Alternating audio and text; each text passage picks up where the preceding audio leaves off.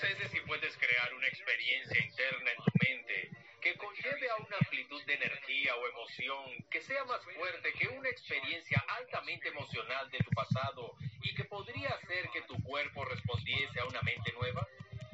Es posible que combinando una clara intención en tu mente con una emoción elevada en tu cuerpo, puedas mover el cerebro y el cuerpo del pasado a un nuevo futuro? Cuenta de que los pacientes que podían crear una experiencia interna que era más fuerte que sus experiencias pasadas podían cambiar el futuro de sus cuerpos. En cierto sentido, cambiaron su destino genético. Soy tu anfitrión, el Dr. Joe Dispensa, y en el episodio anterior profundizamos en los diferentes tipos de ondas cerebrales. En este episodio descubriremos el poder de tu mente y cómo puedes cambiar tu expresión génica. Quiero derrumbar el mito sobre los genes y presentarte una nueva ciencia llamada epigenética. Espero que esta información te ayude a comprender cómo mejorar tu vida de adentro hacia afuera.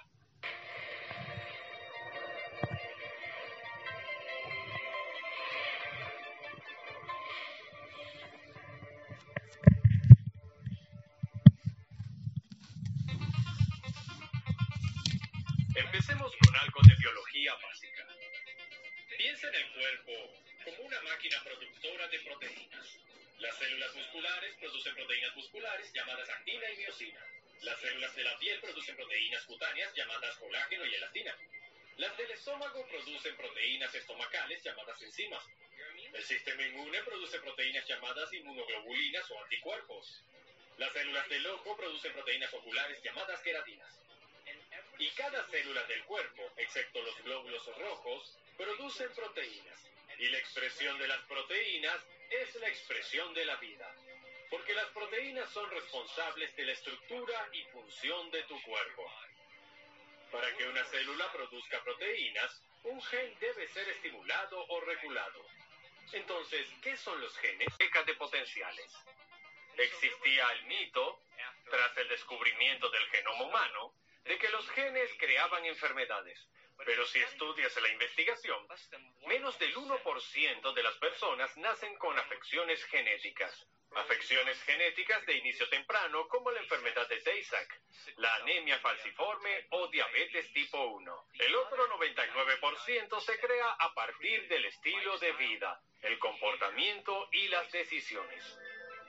Para que una célula produzca una proteína, se debe regular un gen. Si entiendes que los genes no crean enfermedades y que la expresión de las proteínas proviene de los genes regulados, entonces, ¿qué está causando que los genes se regulen o estimulen? Según la investigación más reciente en este campo, llamada epigenética, los genes no crean enfermedades. Es el entorno el que indica al gen que comienza a crear la enfermedad. Pero surge la pregunta, ¿cómo pueden dos obreros que trabajan codo a codo en una fábrica, ambos expuestos a la misma sustancia química cancerígena, uno contrae cáncer y el otro no? Seguramente hay algún orden interno en el cuerpo de esa persona que sea más fuerte que las condiciones de su entorno. Y en cierto sentido, el ambiente interno del cuerpo sigue siendo el ambiente externo de la célula. Entonces, no son los genes los que crean la enfermedad, es nuestra reacción al medio ambiente, o mejor aún, cómo comenzamos a mirar el medio ambiente, lo que influye en nuestro estado emocional. Y son nuestras emociones las que tienen el factor clave en el envío de señales para hacer que los genes se regulen al alza o se regulen a la baja. Ahora, los genes son como las luces del árbol de Navidad. Se encienden y apagan todo el tiempo. Pero en cierto sentido no es que se enciendan y se apaguen, están siendo regulados o recibiendo instrucciones del entorno fuera de la célula. Y cuando reciben las instrucciones adecuadas, cuando el gen se regula en alza, se convierte en una proteína saludable. Cuando la célula obtiene información que hace que se contraiga o limite su producción metabólica, comienza a disminuir la regulación y comienza a producir una proteína más débil. Así que el entorno da indicaciones al gen y el producto final de una experiencia en su entorno se denomina emoción. ¿Es posible que pueda dar indicaciones al gen antes que el entorno? Aprendimos en episodios anteriores que cuanto más fuerte es la emoción que sientes acerca de alguna experiencia en tu vida, más alterado te sientes y más te enfocas en la causa. El cerebro congela la imagen y eso se llama recuerdo. Dijimos que las personas piensan neurológicamente dentro de los circuitos de esas experiencias pasadas y piensan químicamente dentro de los límites de esas emociones. El estado del ser se crea en base a cómo piensas y cómo te sientes. En cierto sentido, los eventos emocionales altamente cargados pueden indicar a genes que comiencen a hacer que el cuerpo cambie. Si alguien despierta todas las mañanas y busca el sentimiento familiar que se llama sí mismo, cuando se pone en contacto con ese sentimiento tan familiar, y ese sentimiento está influenciando su pensamiento, y ese pensamiento está creando más de los químicos que crean el mismo sentimiento, entonces, si vive con la misma emoción, tiene sentido que esté estimulando los mismos genes de la misma manera todos los días, y ahora se dirige a su destino genético, porque no hay nueva información proveniente del medio ambiente que pueda comenzar a seleccionar o a instruir nuevos genes. Si nos fijamos en dos gemelos idénticos que comparten el mismo genoma, ¿por qué uno muere a los 54 años y el otro a los 86? Obviamente, es su interacción con el entorno, las decisiones que toman, los comportamientos que tienen, cómo responden al estrés, qué tan resistentes son para volver a la homeostasis. Es su interacción con el entorno lo que selecciona e instruye la expresión génica. Piensen esto. Cuando comenzaron a mapear el genoma humano, dijeron, bien, el cuerpo produce alrededor de 100.000 proteínas, lo que significa que debería tener 100.000 genes para cada una de esas proteínas. Tenemos 40 genes que regulan proteínas, los llamamos genes reguladores, que ayudan a producir esas proteínas. Ahora bien, 100.000 más 40.000 producen 140.000 proteínas y debería haber 140.000 genes. Pero cuando mapearon el genoma humano, descubrieron que los seres humanos solo expresamos 23.688 genes. ¿Cómo es posible que nuestro cuerpo esté compuesto de más proteínas que genes para producirlas? Se debe a que en un solo gen puede haber miles de variaciones que hacen que la célula comience a producir diferentes tipos de proteínas. La expresión de proteínas es la expresión de la vida.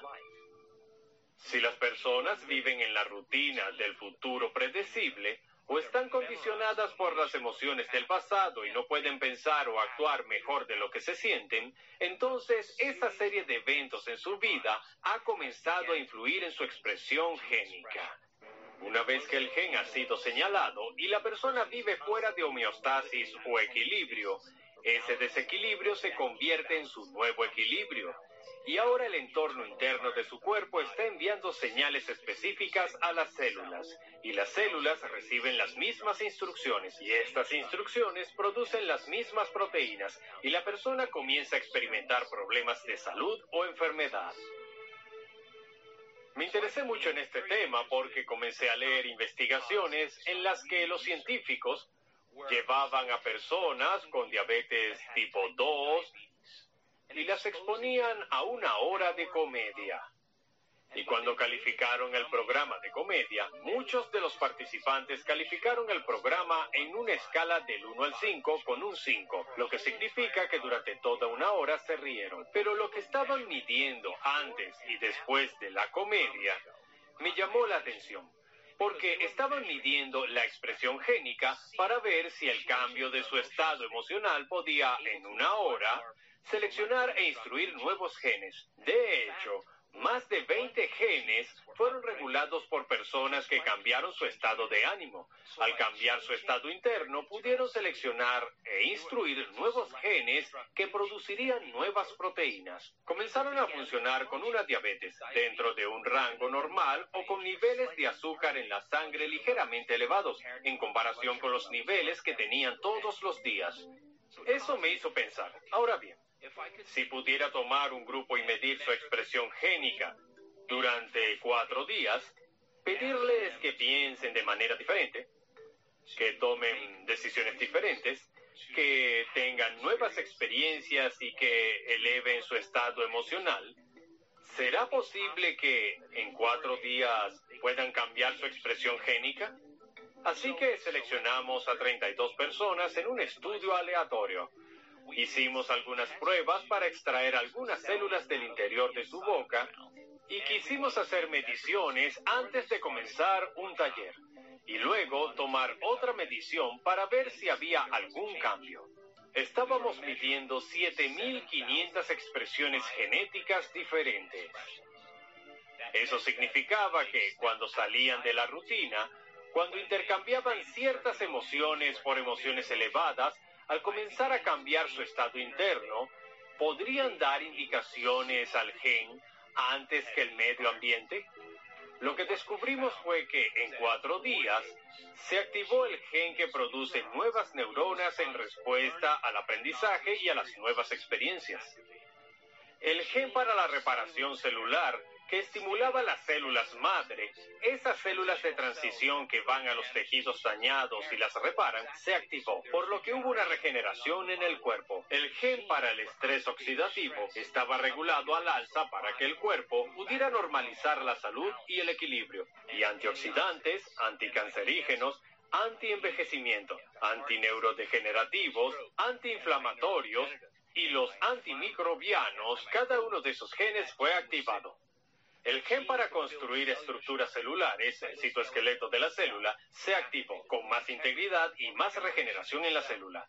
Se activaron tres genes que comenzaron a suprimir el crecimiento del cáncer en los tumores. Y los genes para el equilibrio hormonal, la función metabólica y el orden metabólico se estimularon en cuatro días. Aumentaron ocho genes. Estos son todos los genes que se activaron o aumentaron en solo cuatro días. Tiene sentido entonces que no estés condenado por tus genes, sino que seas más bien tu propio ingeniero genético. En nuestros talleres en todo el mundo vemos que muchas personas revierten afecciones de salud muy graves, como la enfermedad de Parkinson, esclerosis múltiple, el lupus o incluso raros trastornos genéticos para los que la ciencia médica no tiene solución.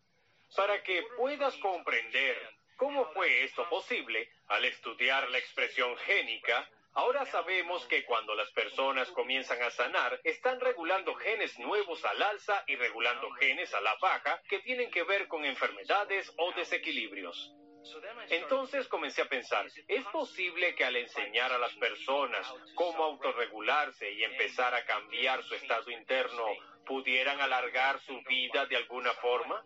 ¿Es posible que la meditación o la práctica contemplativa a diario pueda influir en el futuro de alguien agregándole días a su vida? Así que hicimos otro estudio en Palm Springs, California en 2017. Lo que hicimos fue seleccionar a 32 personas al azar y les pedimos que se comprometieran durante cinco días a la semana a hacer algún tipo de meditación durante al menos 60 días. Queríamos que empezaran a autorregularse y a cambiar su estado interno. Ahora, lo que estábamos buscando era medir los telómeros. Los telómeros son los pequeños cordones en los extremos de su ADN. Cada vez que una célula se divide y las células se dividen entre 50 y 75 veces, la célula pierde un poco de cada uno de esos cordones. El estrés y las hormonas del estrés aceleran la degeneración y acortan esos telómeros. Por lo tanto, se puede determinar la edad biológica de una persona que puede estar en completo contraste con su edad cronológica. Queríamos ver si era posible que los telómeros pudieran alargarse y que se pueda extender la vida de alguna manera. Descubrimos que cinco personas dejaron de hacer las meditaciones, lo que redujo el grupo a 27. 20 de 27 personas alargaron sus telómeros, que es aproximadamente el 74% del estudio. 11 de las 27 personas aumentaron sus telómeros en más de 0,05%. Es el 40% de las personas y eso le agrega de 4 a 8 días de vida si viven al menos 75 años. 6 de las 27 personas aumentaron significativamente sus telómeros entre 0,1% y 0,26%.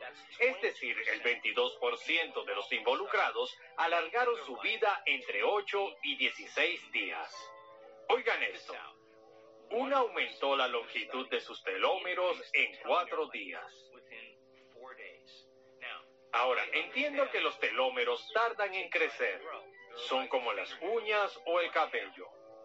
Los estudios realizados fuera de UCLA han demostrado que hombres con cáncer de próstata o la expresión génica de inicio temprano de cáncer de próstata en 60 días pudieron activar nuevos genes para la salud y desactivaron los genes para la enfermedad y al mismo tiempo comenzaron a alargar sus telómeros. Cuando hablé con los científicos que participaron en el estudio, les dije que sabía que los telómeros tardaban en alargarse pero que estábamos viendo en nuestros talleres que las personas experimentaban un cambio instantáneo en su salud durante la meditación. En otras palabras, de alguna forma vimos un cambio instantáneo. Y en la realidad tridimensional, que algo suceda siempre toma tiempo. Pero si la energía influye en la materia y está sucediendo en un instante, no depende del tiempo esa energía o el quantum influye en la materia. ¿Es posible que alguien pueda cambiar su expresión de telómeros en cuatro días si es un fenómeno cuántico? Los científicos reflexionaron durante un minuto y luego respondieron, es posible teóricamente. Y si una persona pudiera hacerlo, nos impresionaría. Y les dije, es lo único que necesito. Hubo una persona capaz de cambiar significativamente la longitud de sus telómeros en cuatro días y eso es un fenómeno cuántico. Así que en cierto sentido, hicimos historia al probar que puedes alargar tu vida cambiando tu estado interno. Entonces, ¿cómo cambiamos la expresión génica? Cuando las personas tienen experiencias emocionales muy cargadas, comienzan a cambiar su estado emocional y su estructura cerebral cambia, así como el mapa de su cerebro. ¿Cómo pueden seleccionar e instruir nuevos genes y cambiar su salud? Cuando tienes una experiencia interna en tu mente que lleva una amplitud de energía que es más fuerte que los programas cableados en tu cerebro y el condicionamiento emocional en tu cuerpo, te transformará biológicamente. Esta es una persona que vive su vida normal y de repente tiene una experiencia emocional muy cargada. Luego, esa experiencia conecta y enriquece los circuitos en su cerebro y comienza a enviar la señal emocional química a su cuerpo. Y es esa señal química emocional la que comienza a cambiar el estado del ser de la persona. ¿Por qué? Porque podríamos decir que su cuerpo y cerebro ahora están en el pasado y ese evento la ha cambiado biológicamente. ¿Cómo van a cambiar la biología de sus circuitos, su neuroquímica, su expresión hormonal e incluso su expresión génica? Lo que pasa con la mayoría de la gente es que comienzan a crear creencias sobre sí mismos y sus vidas a partir de experiencias pasadas. Son los pensamientos neurológicos y los sentimientos químicos que hacen suyos dentro de la biología de sus experiencias pasadas los que en definitiva se convierten en su estado del ser. Porque tal como piensas y como te sientes, crea tu estado de ser. Cuando se tiene una experiencia interna en el momento presente, que conlleva a una amplitud de energía o la emoción interna es mayor que la conmoción o la traición del pasado, entonces tiene sentido cuando el cociente emocional es mayor que la experiencia pasada, que comience a reconectar el cerebro y enviar una nueva señal emocional que comenzará a condicionar el cuerpo en el presente a una nueva mente. Podríamos decir que su biología cambia, o mejor aún, que el pasado ya no existe. Quiero contarte una historia para integrar todo esto. Conocí a una mujer de 72 años que asistió a un evento de una semana en Vancouver, Columbia Británica, y sufría de mal de Parkinson. El mal de Parkinson es una deficiencia de dopamina en el cerebro. Cuando no hay suficiente dopamina en el cerebro, las neuronas motrices superiores del cerebro no pueden comunicarse bien entre sí y el efecto comienza a producir temblores involuntarios y un tipo de parálisis llamada parálisis hepástica. Vemos una limitación en la función motriz o cuando el paciente intenta moverse, tiene temblores involuntarios. Por más que intente controlarlo con la mente consciente, no puede. De hecho, muchas veces, cuando se ponen ansiosos o nerviosos, sus temblores o su condición se amplifica. Ese es un gen que ha sido regulado negativamente. Esa mujer, en una meditación, tuvo una experiencia interna que fue tan profunda, tan elevada que, cuando volvió a sus sentidos, comenzó a expresar diferentes proteínas. En cierto sentido, cambió su cuerpo tan solo con el pensamiento. La llevamos al escenario y su condición antes de ese evento era tal que no podía tragar, no podía masticar la comida, le salía saliva constantemente de la boca, tenía que usar un pañuelo y no podía estar de pie. Después de ese evento interno, que conllevó a una amplitud de energía que fue mayor que los programas cableados en su cerebro y los sentimientos emocionales que sentía a diario, sus genes comenzaron a regularse y una nueva información llegó a su cuerpo. Se puso de pie en el escenario y dijo, después de todos estos años, las terapias, los diferentes medicamentos, cirugías que tuve, nada parecía cambiar esa condición. Y ahora puedo hablar mejor, puedo masticar la comida, puedo sonarme la nariz, puedo tragar. Y ante el público, se sentó y luego se levantó. Y literalmente, tuvo un cambio significativo en la expresión génica y sucedió en un instante. Por el mismo medio, existen personas que han tenido una infancia de abusos con padres alcohólicos, y no una sola vez, sino varias veces. Y estas personas, a lo largo del tiempo, comenzaron a seleccionar e instruir genes que les causaron una condición genética poco común. Ahora, en ese caso, a esa persona le tomó casi dos años tocar la puerta genética y romper con los patrones de su pensamiento y la forma en que se sentía normalmente. En otras palabras, cada día entendió que era su propio ingeniero genético y todos los días trabajaba para pasar del viejo al nuevo yo. Claro que la vida no es tan lineal. Tuvo sus eventos de estrés, tuvo sus dificultades, problemas financieros, tuvo dinámicas familiares. Y como vivía su vida, le tomó más tiempo. Pero cada día estaba reduciendo esas emociones del pasado y aprendiendo a elevar su estado emocional. Estaba practicando todos los días, combinando una intención clara con una emoción elevada y pasando a un nuevo estado del ser. El estado de salud de esta persona era muy limitado. Su estructura ósea, es decir, sus huesos, se estaban degenerando. Tenía numerosas fracturas y los médicos le dijeron que no había solución para esa condición genética.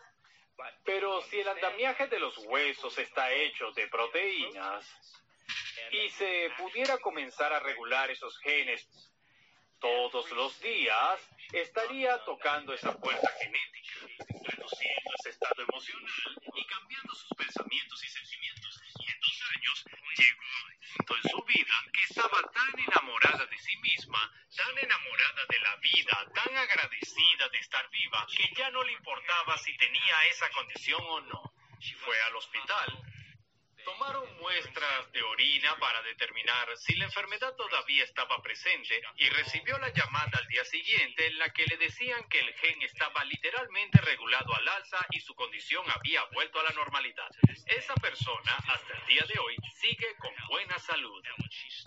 Cuando subió al escenario y le contó la historia al público, había una mujer en la audiencia con la misma rara condición genética.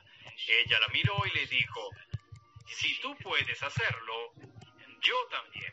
Y esa mujer revirtió la misma condición genética expresada de joven en tres meses. En otras palabras, la persona que tuvo la curación marcó un hito, un récord, y facilitó que la siguiente persona hiciera lo mismo.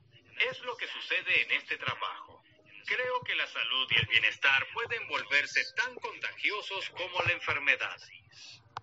Ahora que te he mostrado la capacidad supernatural de cómo tus genes se pueden reprogramar, ¿cómo podemos usar esa información para curar tu cuerpo solo con pensarlo? De hecho, ¿cuál es el siguiente nivel para ti? En el próximo episodio, quiero hacer la pregunta. Si en los estudios doble y triple ciego con placebos, donde los sujetos responden a una píldora de azúcar y los cambios resultan del 10% hasta el 100%, ¿en verdad se necesita una píldora de azúcar para sanar el cuerpo? En otras palabras, ¿es posible sanar el cuerpo tan solo con el pensamiento? Soy el doctor Joe Dispensa